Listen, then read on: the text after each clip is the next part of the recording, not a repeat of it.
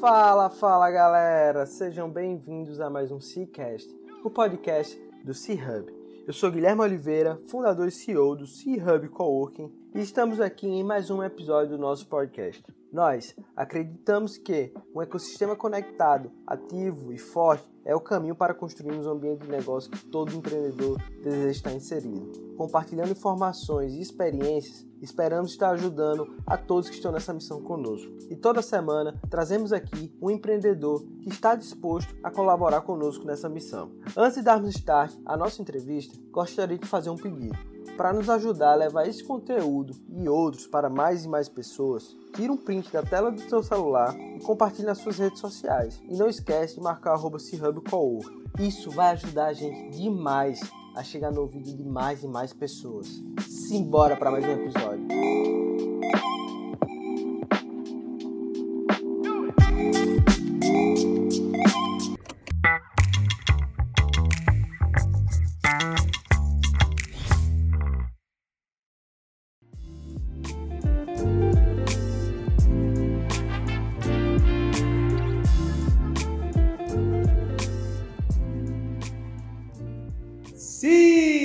Sejam bem-vindos a mais um Cicast, o podcast do empreendedor raiz. Aqui vos fala eu, Guilherme Oliveira, em mais um episódio trazendo uma pessoa fantástica.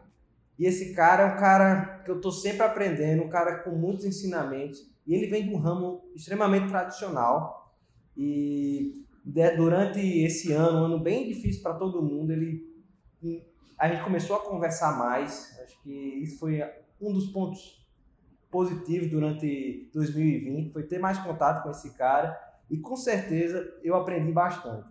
E eu tenho certeza que esse episódio vai ser um dos episódios mais divertidos. Porque sempre que eu me encontro com o Sigiak, é, a gente tá, ele tá me ensinando alguma coisa, ele me, ele me ensina negócio de uma forma divertida.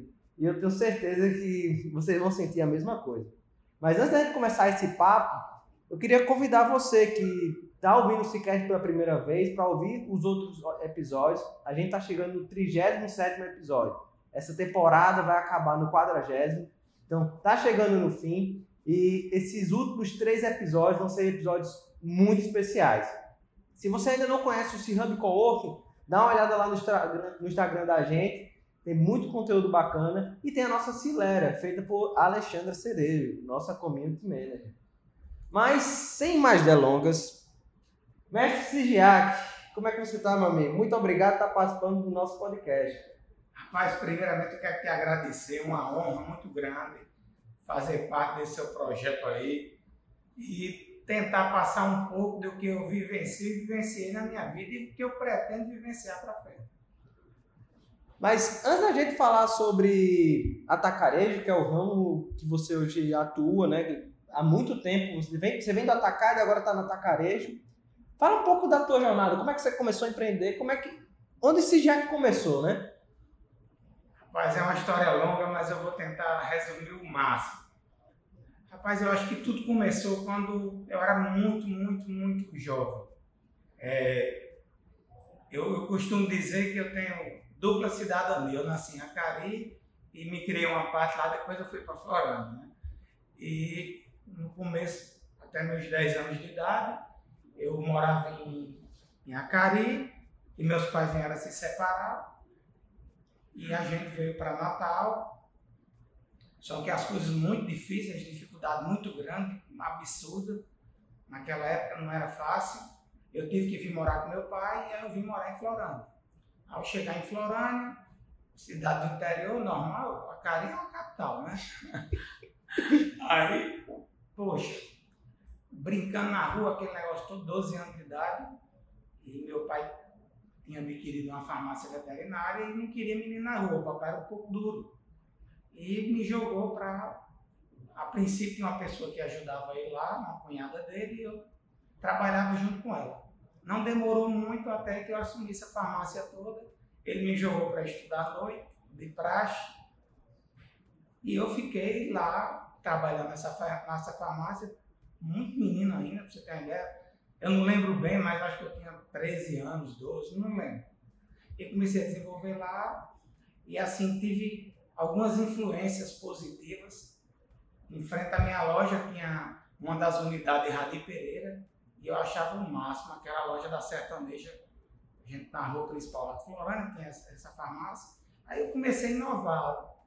Eu dizia, papai, ó, eu vai ser acima de 50 doses, vamos aplicar lá a, a vacina no, no campo. O pessoal era normal vir, pegava as vacinas e comprava no balcão. A gente, vamos inovar aqui, a partir de 50 doses para impulsionar a venda, a gente vai aplicar no campo. Pegava os caras ali, os caras iam só pela farra. Os caras lá com uma cama, o cara matava uma galera, uma festa. E, e fui crescendo lá e meu pai começou a ensinar muita coisa. É, fazia os inventários, apesar de ter muito pouquíssimas coisas. Começamos lá e lá era um ponto de encontro com meus amigos. Brincava na calçada, via os colegas, poxa, era uma criança, tenho que brincar. Eu brincava na calçada da farmácia. Brincava de toda, de, de tampinha de Fórmula 1, era uma brincadeira do, dos anos 80. E essa farmácia me trouxe muito aprendizado, mas o maior de todos que eu lembro, esse aí é o primeiro ensinamento que eu quero passar, para vocês aqui. Me lembro demais, meu pai era um boêmio, papai nunca foi um cara de comércio, funcionário público e boêmio, e era a vida dele. E eu me lembro que um dia chegou um cara, não lembro se era da Martins, se era da Peixoto, não lembro. Esses caras que vendiam medicamento. Naquela época chegou um cheque sem fundo do meu pai, disse, ó, oh, cheque aqui cobrou. Eu disse, não, eu digo, eu vou, vou, vou falar com meu pai para a gente pagar ele. E estava faltando mercadoria. Eu cheguei para o papai, ah, não sei o que, meu pai um pouco arrogante, ah, cheque ouro. Naquela época tinha cheque goiaba e cheque ouro. Aí o ouro não voltava não, mas às vezes o gerente acabava a mensagem e deixava voltar. E eu precisando da mercadoria, meu pai meu bruto, ah, que? Vou comprar no campo. Eu me lembro demais que o cara deu umas três viagens, na terceira viagem, Eu digo, rapaz, é o seguinte, você venha tal dia, numa segunda-feira, a feira era no sábado, que eu tenho esse dinheiro. O que é que eu comecei a fazer? Eu comecei a pegar o, o valor do cheque. Quando eu vendi uma mercadoria, tem que dar saída num livro lá. Naquela que tinha computador, eu tinha. E eu passei a não dar saída. Eu pegava esse dinheiro para duplicar, lá em cima tinha um sótão, eu ia juntando dinheiro com, com um valor de, até completar esse cheque. Quando completou o cheque, ela chegou, pagou. Foi um orgulho para mim. Então, foi um orgulho, aquilo foi um ensinamento grande. Até hoje, eu me espelho nisso aí. Fornecedor, você tem que honrar com o seu fornecedor. Seu fornecedor é. A, existe uma pirâmide, e essa pirâmide eu construí, construí ela aqui da empresa, e eu vou dizer: primeiramente, Deus em todas as coisas, mas no, na, no topo da pirâmide está o fornecedor. Não é só o cliente, o fornecedor está lá. Sem ser o fornecedor, você está abalado. Você não tem condições de desenvolver nada. Então, me lembro quando eu paguei aquele cara e aquele cara começou a fornecer. Desse dia em diante, quando eu comprava que chegava, aí o cara passou a gente para duplicata. E a duplicata chegava. Naquela época era, acho que era cruzeiro, mas se fosse hoje em reais, uma duplicata de mil reais. Eu, nessa duplicata, ia toda apurada, eu ia botando o dinheirinho na duplicata até com, completar, amarrava na liga, escondia no teto do, do telhado lá, pagando em dia. Eu me lembro que a farmácia desenvolvendo, desenvolvendo.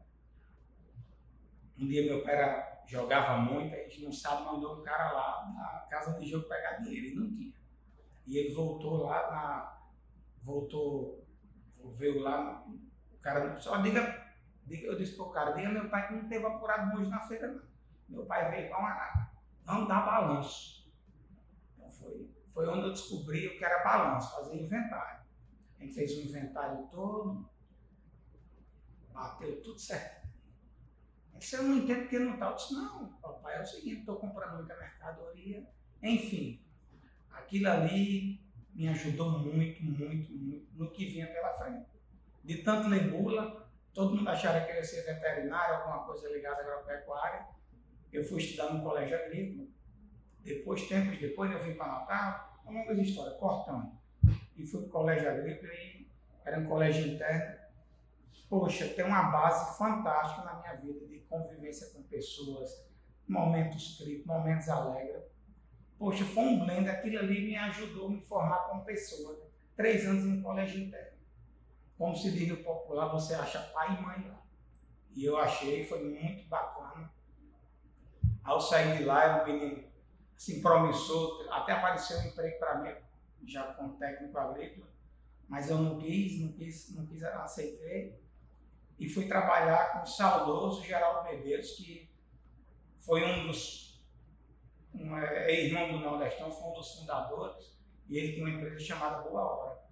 E eu cheguei naquela empresa para trabalhar e entrei lá bem de baixo. Eu me lembro que eu entrei lá de auxiliar de depósito, que era, tomava conta da varia. Eu morava na Zona Norte, eu tinha que vir de sair de casa acordado quatro e meia, cinco horas para chegar na hora. Eu chegava lá, era muito pesado o trabalho, eu tinha 18 anos. E trabalhava muito forte e lá foi um aprendizado fantástico, fantástico, fantástico. Esse aqui é outro ensinamento que eu queria deixar você, quando trabalhar, eu trabalhei de empregado, e o sentimento que eu tenho que aquela empresa era minha, porque você tem que, você tem que trabalhar com amor, tem que lhe motivar. E eu vinha de onde pegava dois ônibus para chegar nessa empresa. Morava na Zona Norte, e essa empresa ali era antes, é, ali perto do posto Monzão, na BR. E eu me lembro demais que eu sempre queria crescer, era da varia, mas eu queria crescer. A varia para você que não sabe, Guilherme, nos ouvidos aí, é quando uma mercadoria no supermercado estraga, ela tem um setor de avaria. Ali tenta recuperar, tenta negociar com o fornecedor. Então é um, é um mundo isso. E eu me lembro demais que um motorista adoeceu, tinha um carro lá carregado, e eu era doido para ser motorista. Eu digo, não, tenho que o daqui, eu quero ser motorista. Eu tenho que sair da avaria para motorista. E me lembro demais que eu cheguei, estava esse, esse, esse carro lá parado, eu corri na mesa do proprietário, seu Geraldo Medeiros, professor, seu Geraldo, o carro está parado ali, tem uma mercadoria que era justamente para o Nordestão, era purina, e tinha, me lembro demais como para entregar. Disse, Mas você sabe dirigir? Não, ele disse, chama um motorista. Eu disse, não, não tem motorista hoje não, na segunda não tinha motorista. Ele disse, agora, o senhor sei dirigir. Eu me lembro que ele mandou fazer um teste com o chefe de transporte dele, quando chegou o cara disse, rapaz, ele é bom no volante, só que ele é, tem um pé quente, só vai devagar. Nesse dia, então, nunca mais eu voltei para Varia, porque o cara sofreu um acidente, não sei o que foi, e eu fiquei no lugar dele, de motorista. Eu era motorista de uma besta, eu disse, não, tem que ser motorista de caminhão. Aí eu queria crescer. Então comecei lá, fiz teste, fiz teste nos caminhões e depois era motorista de caminhão. Um dia, infelizmente, a empresa a empresa veio a fechar e eu me lembro demais, eu disse, geral, é, eu queria que o senhor me desse uma indicação que eu quero ser vendedor. Aí eu dizia, hum, pode fazer um currículo, mas você vai dizer o quê? Eu disse, não, vou dizer que trabalhei de motorista aqui, mas tinha perfil para vendedor. Eu disse, não, naquela época ele me deu o celular particular, era uma pessoa muito, toda hora, assim, sempre era o cara, um, um patrão fiel, um professor. Eu aprendi muito com ele antes de fechar, eu me lembro que era motorista.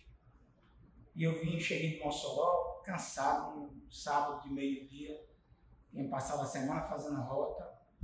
E eu ia passando no salão de vendas, é, já, já ia embora para minha casa. Ele estava lá sentado, sozinho aqui embora todo mundo. Ele disse: é, Você vai para onde esse final de semana? Eu já sabia que ele estava querendo para a fazenda. Eu digo, vou para a fazenda com o senhor. Aí ele disse, mas, você, mas você, você não vai fazer nada mesmo? Não, eu digo, não, não, vou para a fazenda com o senhor. Aí ele, então você acorda cedo, eu digo, seu Geraldo, nem durmo. Brincando pelo nem durmo. Aí ele disse, vamos sair 4 horas da manhã. Vamos, só que eu moro na Zona Norte. O senhor vai ter que me emprestar um carro para mim. Ele disse, não, você vai na minha caminhonete. naquela época era uma F1000 nova. Disse, poxa, eu digo, eu tenho que falar a verdade para você. Já posso não dar uma saída, saia, não beba, chegue você tem. Eu sei que esse dia foi bom demais. Andei em todos os campos nesse carro. No dia foi para a fazenda, chegamos, rodamos as fazendas dele tudo e chegamos à noite. E outras vezes fui com ele. E o pouco tempo que eu tinha com ele, ele era um. Assim, era uma faculdade de alto nível que você não queira saber. Conversar com aquele cara ali era, foi, assim, foi um mestre. E tantas outras, tantas outras coisas que aconteceram naquela empresa que me deram uma base grande. E muita gente dizia, mas você trabalhando de piano aí, você podendo arrumar coisa melhor, vai estudar. E eu às vezes me sentia culpado, mas inconscientemente eu já estava na faculdade, não sabia. Ali foi a grande faculdade, onde eu aprendi tudo, tudo, tudo que eu sei. E depois fui trabalhar de vendedor, e trabalhei de vendedor, fui muito bem sucedido com vendas, criei muitas coisas. E depois de vendas, tive a primeira sociedade, primeira sociedade minha, pouca gente sabe disso, talvez você nem saiba, mas quando eu é, deixei de trabalhar com vendas, eu vi uma oportunidade muito grande, que aqui tinha duas redes multinacionais brigando, se degladiando uma com as outras, e eu vi a oportunidade de comprar promoção nisso aí e vender para os atacantes, de tão barato que eles vendiam. E foi na época que eu conheci com o Neto, seu pai, e disse, Neto, tem uma ideia ali muito boa. Mas como é? Eu digo, olha, a gente compra no supermercado e para os atacantes. Mas como é isso? Não dá, os rapazes dá. Tem coisa que eles botam um preço louco que não existe nem na indústria. E seu pai disse, rapaz, é o seguinte, eu tenho os cartões de crédito aqui. Eu disse, não, beleza. Aí ficou usando os cartões de crédito e, e assim foi. Eu sei que no segundo mês seu pai disse, não, não é, é muito complexo para mim. E quando eu digo seu pai é aqui, vocês estão escutando, aqui é, é o pai de Guilherme, né? É muito meu amigo, um cara 10. E a gente, ele disse, não, vou ficar com as milhagens e você fica com lucro. Digo, rapaz, é injusto para você, mas para mim está perfeito. E comecei, eu já tinha uma grana, tinha, tinha um caminhão e comecei a comprar e vender. Não tinha dia nem tinha hora igual a hoje. E foi muito bem sucedido com isso. E falando assim, sociedade, apareceu um, um, cliente meu, que hoje é meu sócio, é Ivan Diniz, é irmão, e a gente projetou, desenvolveu uma, uma, distribuidora, na época não era Tacareja, era distribuidora, e a gente abriu a primeira unidade na Zona Norte, muito tímida, e assim começamos, e foi desenvolvendo, teve a primeira loja, teve a segunda loja, tudo no formato de distribuidora, a segunda loja em Parnamirim, a terceira loja em Serasa, aí sim nasceu uma tendência, que está uma tendência aqui no Brasil, uma tendência gigante, esses, que no, no passado, nos anos 90, não era cash carry, hoje é atacarejo. E estão apelidados como cash. Então a gente abriu o primeiro cash lá no Serasa, e abriu esse atacarejo lá e abriu outro em Parnamirim, aqui no meio de uma pandemia, morrendo de, de medo, orei a Deus demais. Assim, um canto que todo mundo não acreditava, mas Deus falou comigo, acreditei, acreditei em Deus e, poxa, um sucesso.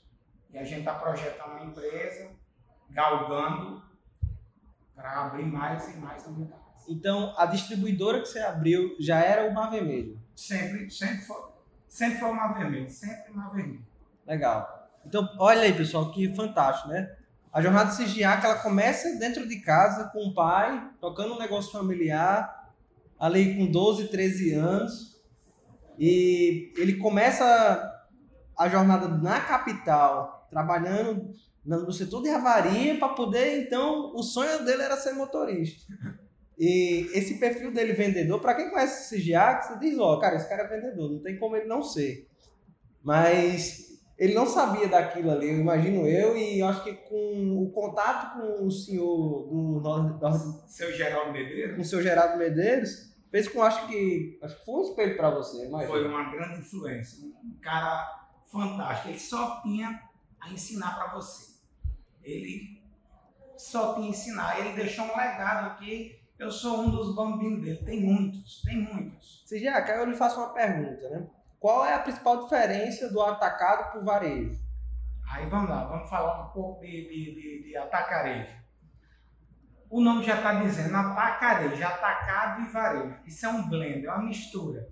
Quando você entra numa loja de atacarejo, você tem as três pilares. A dona de casa, Dona Maria e seu José comprando. Você tem o transformador, é o cara de lanchonete, padaria, é, restaurante, motel, etc. Esses pequenos comerciantes são o transformador, ele compra lá todo dia. E você tem o atacado. Quem são os atacados? São supermercados, até atacados menores. Então você vai, a loja lá ela tem dois, três preços, depende da, da gestão do atacarejo. Então tem um preço para varejo e um preço para atacado. Por que isso trouxe tanto, tanto sucesso? Por que isso trouxe tanto sucesso? Isso trouxe sucesso não foi por nada. Foi porque, de verdade, pela primeira vez, a dona de casa, Dona Maria e seu José, está se encontrando com preços imbatíveis, preços realmente leais. Quem é do atacarejo, a maioria, não é, são todos, lá na raiz nasceu atacado, então ele tem uma genética de ganhar pouco. Então ele, ele é acostumado volume versus margem baixa. Então isso aí é que traz o grande público e você consegue ter uma loja, como eu digo, em três pilares. Você atende o consumidor final, você atende o transformador e você atende o CNPJ. Então isso gera negócio, isso gera volume, isso gera satisfação. Massa, legal. E, e aí eu trago aqui um, um ponto interessante. Você começa dentro do, do ramo de, de alimentos, de, de, de, distribuição de alimentos, Isso. comprando uma oportunidade e vendendo para os atacados, Isso. muitas vezes e monta sua distribuidora. E agora você hoje está com quantas lojas? Nós temos aqui na capital, na bandeira Mar Vermelho, quatro lojas,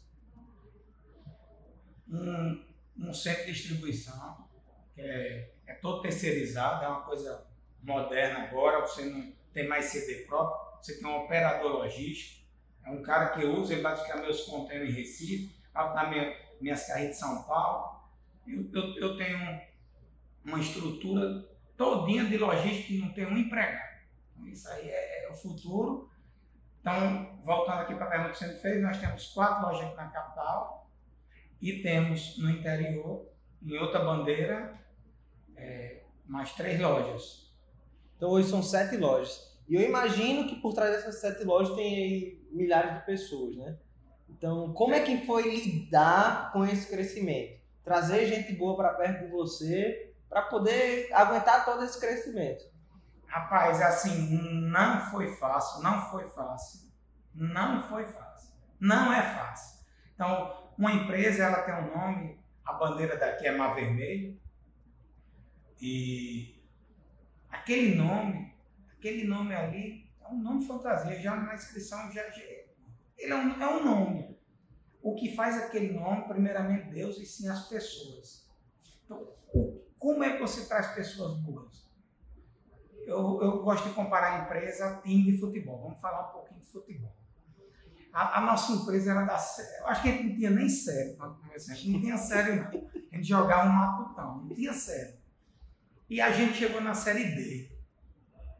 E na série D você não pode contratar grandes jogadores. Então você tem que ser, você tem que ter um filho, você tem que ter olheiro, você tem que achar gente boa.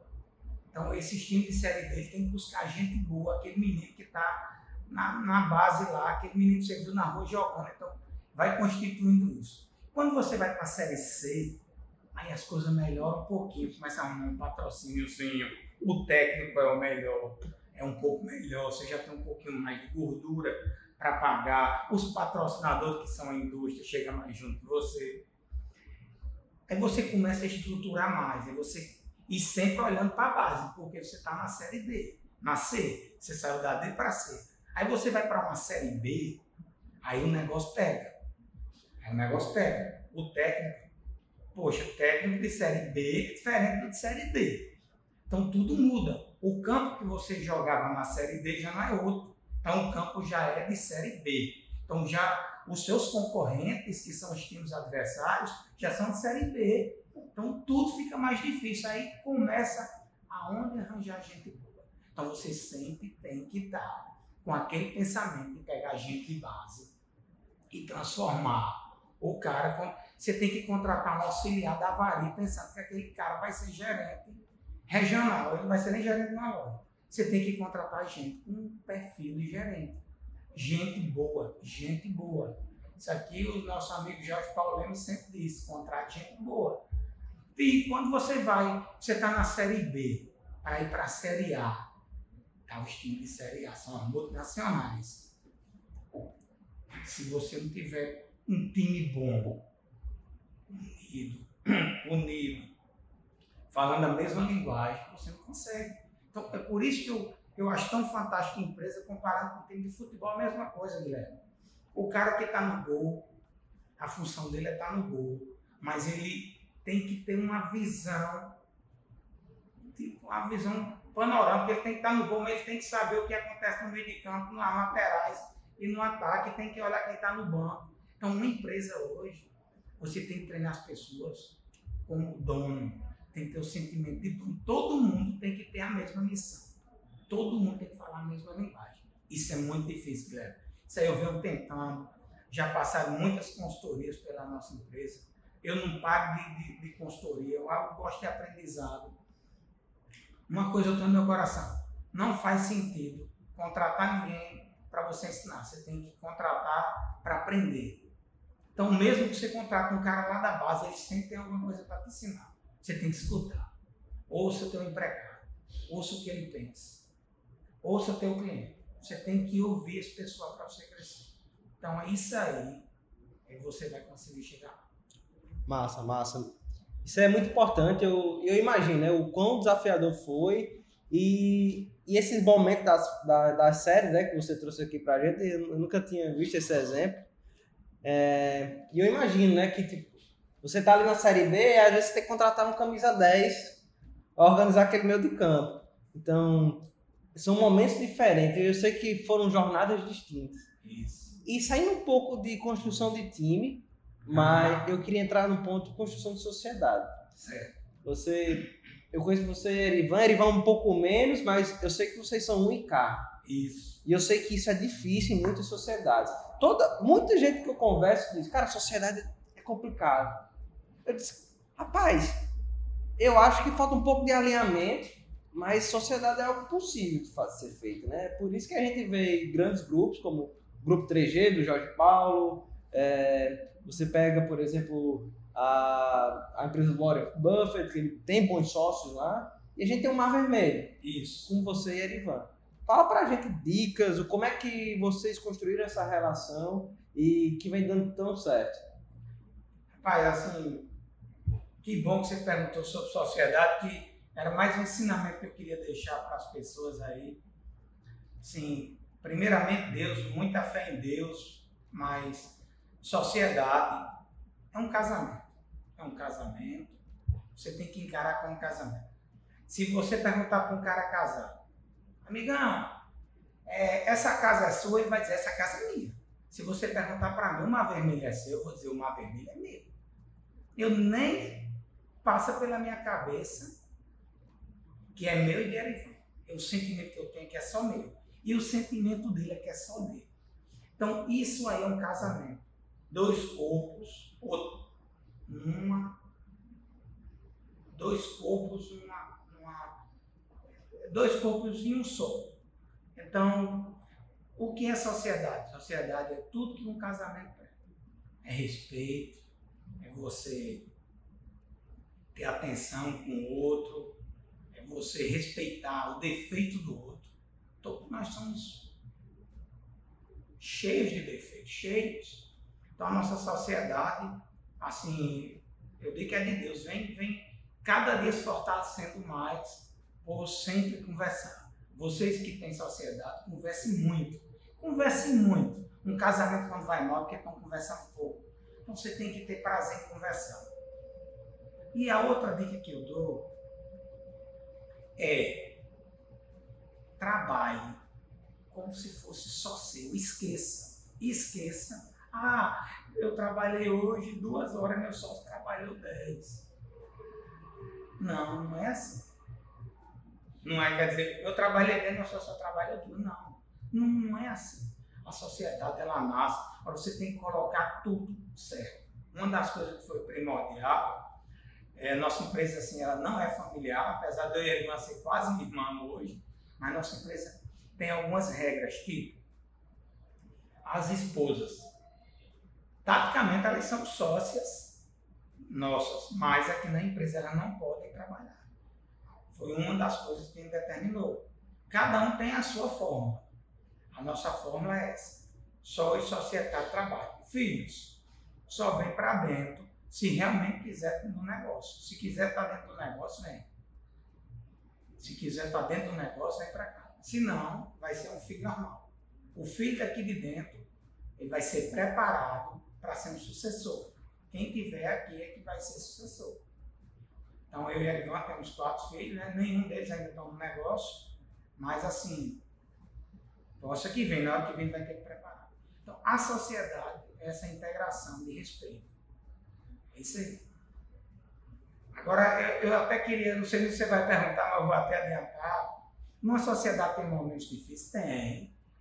Muitos momentos difíceis, você tem que ter compreensão. A nossa sociedade, por duas vezes, quase que ela é desmanchada. Uma foi por causa de um, de um desodorante. Eu peguei um desodorante, botei a nota, a despesa para a empresa e fui usar esse desodorante. Aí um dia eu cheguei na minha prestação de conta, aí tinha lá desodorante, eu chamei meu financeiro disse, não, esse desodorante está errado aqui. Ele disse, não, tá não. Conversa com a Arivan, peguei e chamei a Arivan. Tive uma bala emocional muito grande, chamei ele. E disse, Arivan, que é isso, rapaz? Um desodorante aqui, você está me cobrando. Ele disse, rapaz, é o seguinte, esse desodorante vai acrescentar em que na empresa? Disse, não, é de uso pessoal meu. Disse, então pronto, se é assim, eu fez assim. O que ficou o ensinamento? O que for de despesa do sócio dele, pessoal, é dele. Então, Erivan estava certo. Então a despesa era dele. Então a despesa era minha. Então a gente eu, eu, contar aqui foi fácil, mas isso aí teve choro, isso teve um estresse. Mas foi bom. Como é que a gente resolveu conversar? Mais tarde, é, eu morava só, aí tinha um fornecedor de água.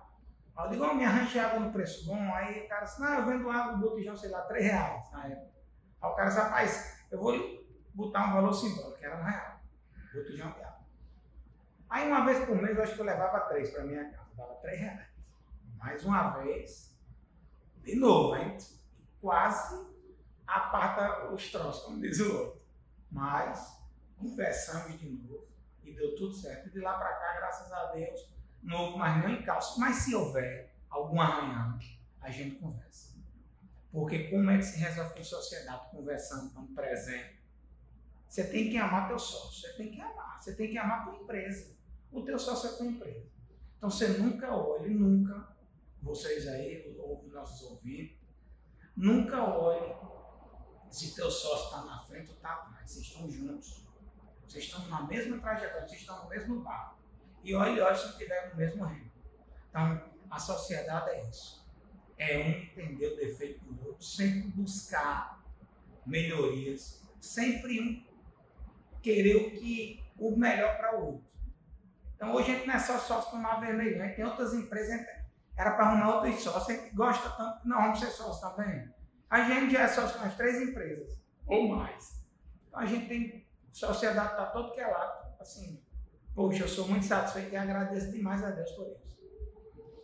Massa, meu amigo. Acho que esses, esses pontos de atrito que você trouxe são importantes para a gente trabalhar isso. os exemplos. Né? Isso não é só falar das coisas boas. Eu acho que o aprendizado está ali naqueles momentos mais difíceis. O aprendizado quer dizer que todo grande problema começa muito pequeno. Começa com água, começa com desodorante.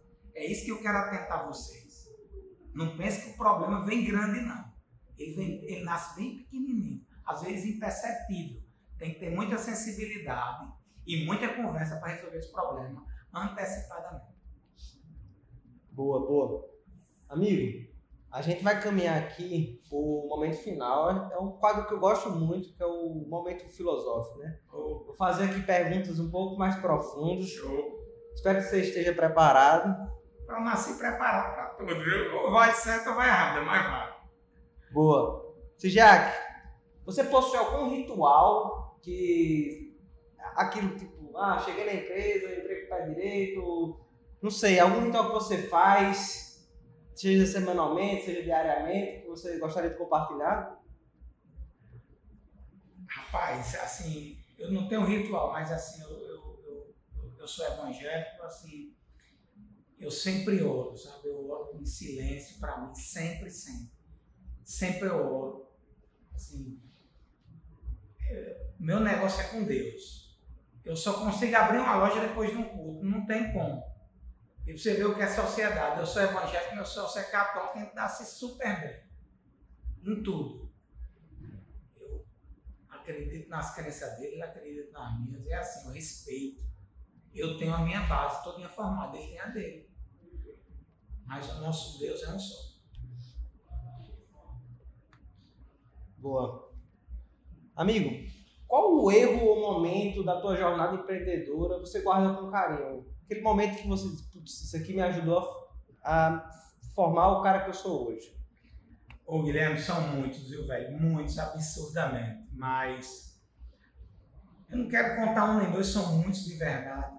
Mas todo erro que acontece comigo, ou com o meu concorrente, ou com um conhecido meu, aquilo vira aprendizado. Todo erro, para mim, é aprendizado.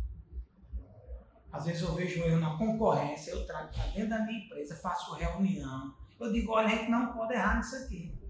Então, o erro para mim é aprendizado. Não existe erro. Erro é uma tentativa. É uma tentativa que não deu certo, você vai consertar ela. Não se culpe porque você erra. Não existe, não existe forma perfeita. Você um dia erra.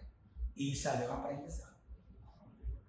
Perfeito. Eu, eu gosto muito disso. Acho que as pessoas muitas vezes elas abominam o erro e veem aquilo como algo ruim. Mas não, o erro faz parte da nossa jornada e a gente tem que evoluir em cima dele. E bom que a gente aprende com o erro dos outros. Oh, é, o é melhor, é o melhor, é o melhor, é o melhor. E pra gente fechar, se você pudesse mandar uma mensagem no ouvido de milhares e milhares de pessoas, que mensagem você passaria? Pessoal, assim, nós temos a parte material, mas nós temos a espiritual. A mensagem que eu passaria para todo mundo: busque a Deus sobre todas as coisas, coloque Deus na sua vida, da tua empresa, da tua família. Busque a Ele Quanto mais você busca Deus, mais Deus está presente.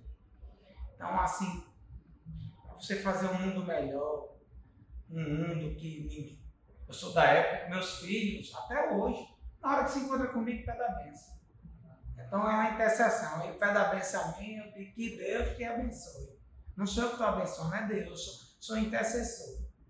Então que as pessoas busquem mais Deus, elas se for evangélico, façam alguns cultos domésticos, 15 minutos em casa. Se forem católica, leia a palavra, fale de Deus, 15, 10 minutos em casa. É isso que eu digo para todos. Busquem a Deus, tá? porque nós vamos fazer um mundo melhor. E esse foi Sigiac Diniz. Esse cara aqui que eu venho aprendendo bastante. Com certeza, são muitos aprendizados. É, esses quase 40 minutos aqui de papo não são suficientes. Eu acho que a gente vai ter que convidar o Sijac para a segunda temporada do Cicast. Então, já deixo aqui meu muito obrigado, meu amigo. E com certeza esse final de semana a gente vai bater mais um papo. Mas próxima temporada eu já vou fazendo aqui o convite para você participar de mais um episódio do Cicast. Ô Guilherme, eu fico honrado, viu? Muito obrigado por essa oportunidade maravilhosa. Você é um menino de ouro Assim, você nem sabe, mas eu me espelho muito em você, viu? E foi massa. E obrigado a você que ficou até aqui com a gente em mais um Cicast, o podcast do empreendedor raiz. Hoje a gente bateu um papo com Sigiac Diniz e te vejo na próxima terça-feira, depois do almoço.